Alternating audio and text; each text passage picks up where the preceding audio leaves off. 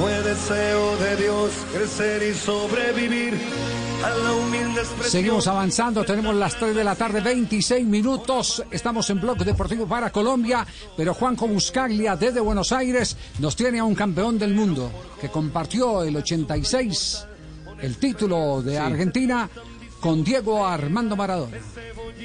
El gran socio en aquel mundial, Javi, el gran socio en aquel mundial de Diego fue Jorge Luis Burruchaga, el hombre que para mí hizo el gol más importante en la historia del fútbol argentino, el 3 a 2 contra Alemania con pase de Diego. Eh, y la verdad es que presentarlo en una tarde tan especial a mí me genera mucha, mucha emoción, Burru. Te abrazo a la distancia y bueno, gracias por estar con, con nosotros. Lo primero para preguntarte es cómo estás, cómo te tomó, cuáles son tus sentimientos. Hola Juan, eh, no, realmente como, como estamos todos, me imagino, choqueado, eh, sorprendido también porque de alguna manera Diego nos tenía acostumbrado a, a estos episodios y que eh, así como se sacaba cinco, cinco tipos de, encima en una gambeta, pensábamos que iba a ser una gambeta más que iba, que iba, que iba a ser el genio este, pero desgraciadamente hoy no pudo, hoy no pudo y, me enteré cuando me, me, senté en la en la mesa aquí en Uruguay que jugamos esta noche por la Sudamericana con Independiente y Fénix en el, en el comedor con, con los futbolistas, con el cuerpo técnico, estaba una tele prendida de una emisión de deporte y decían, daban el título como que Diego estaba estaba grave y bueno, todo eso transcurrió en 10, 15 minutos hasta, hasta dar la confirmación y, era no creerlo, era no creerlo. Y, bueno, ya hoy con un par de horas más, esto es realidad y, se nos fue. de cabeza la tira para Ricardo de cabeza para Maradona. Maradona entre tres, se va solo se va solo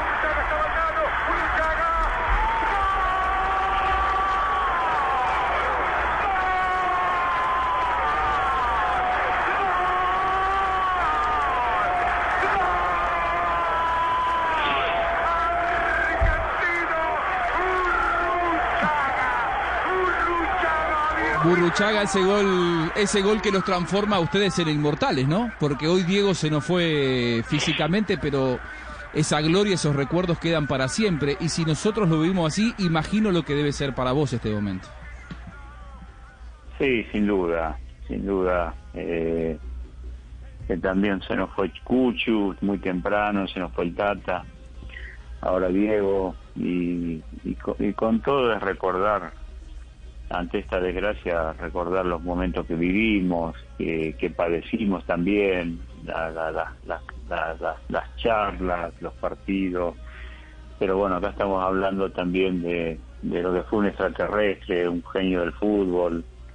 Para mí, sin duda, de lo que yo he jugado lejos, el mejor de, la historia. Y, también acostumbrado a, su vida, que también eh, espero que lo dejen en paz porque siempre lo quisieron poner de ejemplo y el, y el primero que dijo que no quería ser ejemplo era él. Y donde sí fue ejemplo como futbolista, como capitán, como líder, como, como gran genio lo fue, eso fue irreprochable. Y hasta contra todo eso tuvo que luchar. Pero bueno, nos tenemos que quedar como, como, como estas cosas pasan, quedarnos con el mejor de los recuerdos con las mejores charlas, con los mejores momentos y bueno, desde lo deportivo esos momentos son el Mundial 86, el gol que él hace contra Inglaterra, que yo lo corro, el pase que le doy yo contra Bélgica en el primer gol que, que él esquiva al negro Enrique y me viene a saludar, eh, de las fotos que no que hoy hoy son fáciles de encontrar esta foto a través de un teléfono y, bueno eh, la, la emoción que te lleva a, la alegría también de, de, que lo disfrutamos, lo disfruté mucho, eh, aprendí mucho de él.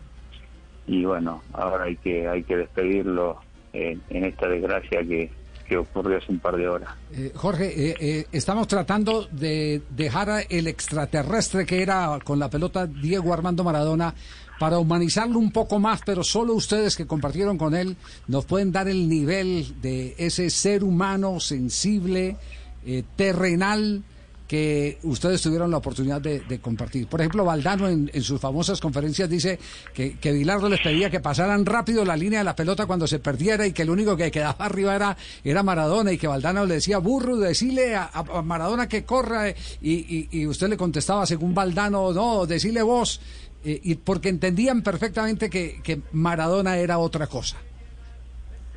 Sí, lo, entendíamos, era así, pero también él corría, él corría, el eh, Diego Diego corría, se ponía el overol. Eh, en los dos mundiales que me ha tocado jugar, eh, se preparó de una manera especial.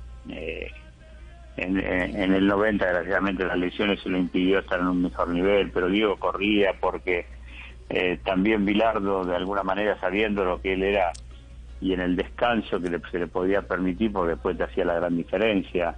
Pero te puedo asegurar que más allá de eso eh, Diego Diego cuando te tenía que una mano y porque te veía fusilado lo hacía se tiraba al suelo.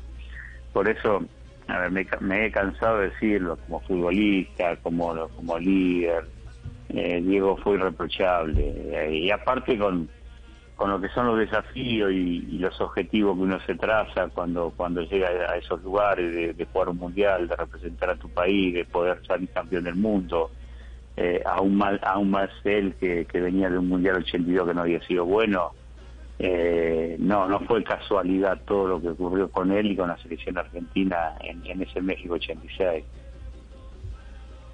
Burru, eh, sé que te has guardado mucho hoy, que no has hablado y que tuviste con nosotros el, buen gesto de hacerlo.